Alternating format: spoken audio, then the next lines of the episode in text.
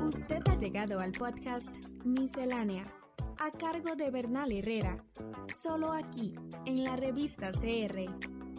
La inteligencia artificial es una tecnología avanzada que puede mejorar significativamente tu vida.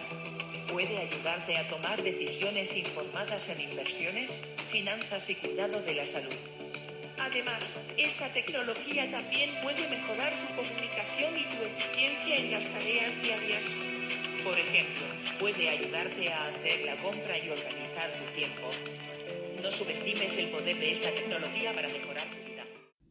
La miscelánea pasada comenté una posible consecuencia de la inteligencia artificial, que ésta acabe asumiendo buena parte de las habilidades y, más aún, tareas humanas cubiertas por su ámbito de aplicación, el cual aumenta sin cesar. Un ejemplo inocuo lo son las aplicaciones que ayudan a las personas a chatear con éxito en redes sociales como Tinder, generando respuestas que puedan interesar a la contraparte. Aunque pedestre, el ejemplo nos muestra hasta qué punto esta tecnología puede acabar entrando en nuestras vidas y tomar a su cargo habilidades tan básicas como la de comunicarnos con otras personas. Una de las principales razones de los temores generados por la inteligencia artificial es el tipo de habilidades que puede llegar a sustituir, un punto que considero crucial para entender los posibles alcances de esta nueva tecnología y la diferencia que la separa de la mayoría de las anteriores innovaciones tecnológicas experimentadas por la humanidad. La mayoría de las habilidades impactadas por las anteriores revoluciones humanas estaban relacionadas con labores en las que el cuerpo era el instrumento crucial.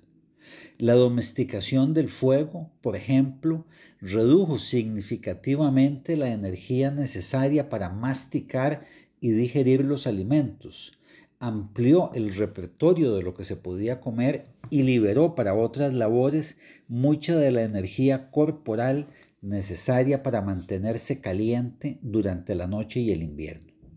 Mucho más recientemente, la revolución industrial incrementó de forma exponencial el rendimiento del trabajo corporal. Pensemos, por ejemplo, en la cantidad de algodón que una persona podía cosechar de forma manual con la cantidad que esa misma persona puede cosechar con una cosechadora. Lo mismo ocurrió con innumerables tareas y oficios incluyendo los artesanales, que se transformaron en labores mecanizadas e industrializadas. Claro está que todas estas labores, como la casi totalidad de las labores vistas como corporales, tenían y siguen teniendo un componente mental, intelectual. Quienes cosechaban manualmente el algodón debían decidir qué copos estaban listos para ser cosechados, cómo acomodarlos de la mejor manera en la bolsa que llevaban y un largo etcétera. La aparición de las cosechadoras mecánicas aumentó la parte intelectual del trabajo, pues no solo su diseño y construcción, sino también su manejo requieren de habilidades intelectuales significativas. No se trata entonces de establecer ninguna línea divisoria tajante entre labores corporales e intelectuales. Pero no es, esto no elimina que distintas tareas requieran en distinta medida de ambos tipos de habilidades, ni que la historia de la humanidad sea, entre otras cosas, la del crecimiento de sus labores intelectuales y la disminución de las físicas. De hecho, lo que buena parte de las anteriores revoluciones humanas permitió fue que el ser humano dedicara una creciente cantidad de su tiempo y energía a labores cada vez más intelectuales y menos corporales. Un proceso cuyo éxito ha sido tal que ha llevado hoy día a que una gran cantidad de personas deban pagar por gimnasios, clubs, clases y muchas cosas más, y a tratar de reservar algo de su cada vez más escaso tiempo libre con tal de volver a utilizar sus cuerpos y evitar que éstos se deterioren por simple y llana falta de uso. La humanidad en su conjunto ha venido encargando a todo tipo de tecnologías el trabajo corporal, mientras se reservaba para sí labores cada vez más intelectuales, incluyendo el diseño, construcción y operación de una creciente variedad de nuevos aparatos. La escritura fue revolucionaria en tanto permitió registrar diversos procesos de pensamiento y sus resultados, aumentando mucho su alcance e impacto.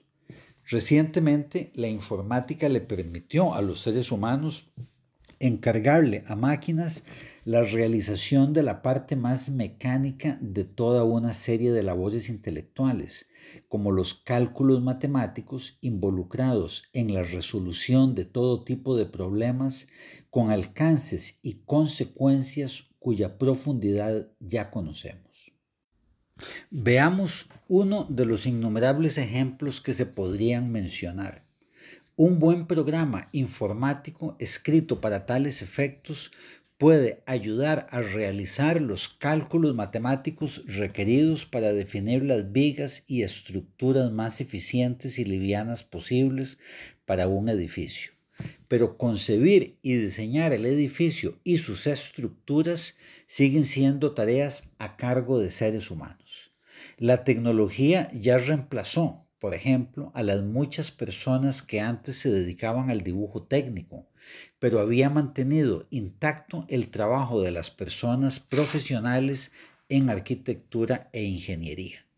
Ahora esto arriesga a cambiar, pues la inteligencia artificial vuelve factible pensar, si es que no existen ya, en programas encargados de la concepción y diseño mismo de los edificios. Este es uno de los meollos de esta tecnología, que justo aquellas capacidades que la humanidad se había reservado para sí, las que le permiten sentirse el ápice de la creación y alrededor de las cuales ha construido su autoimagen, embellecida por cierto, ahora bien pueden empezar a ser ejecutadas por una tecnología de su propia creación. Como sucede a menudo, la literatura había anticipado, tal vez sin saberlo ni quererlo, esta situación. Relatos como El aprendiz de brujo, popularizado en una película de Disney, y novelas como Frankenstein de Mary Shelley ya habían esbozado a su forma situaciones parecidas. Luego, el muy conocido film 2001 Odisea del Espacio había anticipado el tema explícitamente. Podría parecer que tengo una visión catastrofista de la inteligencia artificial, que ignoro sus potenciales beneficios para la humanidad, pero no es así. Esta nueva tecnología, como tantas otras, tiene tanto potencial para la esperanza como para el temor. Justamente por ello cualquier optimismo o pesimismo al respecto que pretenda ser realista debe estar fundamentado en lo que la historia pasada y actual nos enseña al respecto, un tema al que volveré en una próxima miscelánea. En el área de salud, la IA puede detectar distintos tipos de cáncer y desórdenes genéticos y se están desarrollando nuevos tratamientos. Se logró predecir la estructura de ciertas proteínas. ¿Y para qué sirve esto? Para comprender cómo funcionan las enfermedades y así crear nuevos medicamentos para tratarlas. Para el cuidado del medio ambiente se busca prevenir desastres naturales usando análisis de imágenes satelitales y drones equipados con micrófonos. También se hace un seguimiento del uso eficiente del agua para, entre muchas cosas, evitar conflictos derivados de la escasez del recurso. Estamos en las plataformas de Spotify, Apple Podcast, Google y Anchor como la revista. La revista.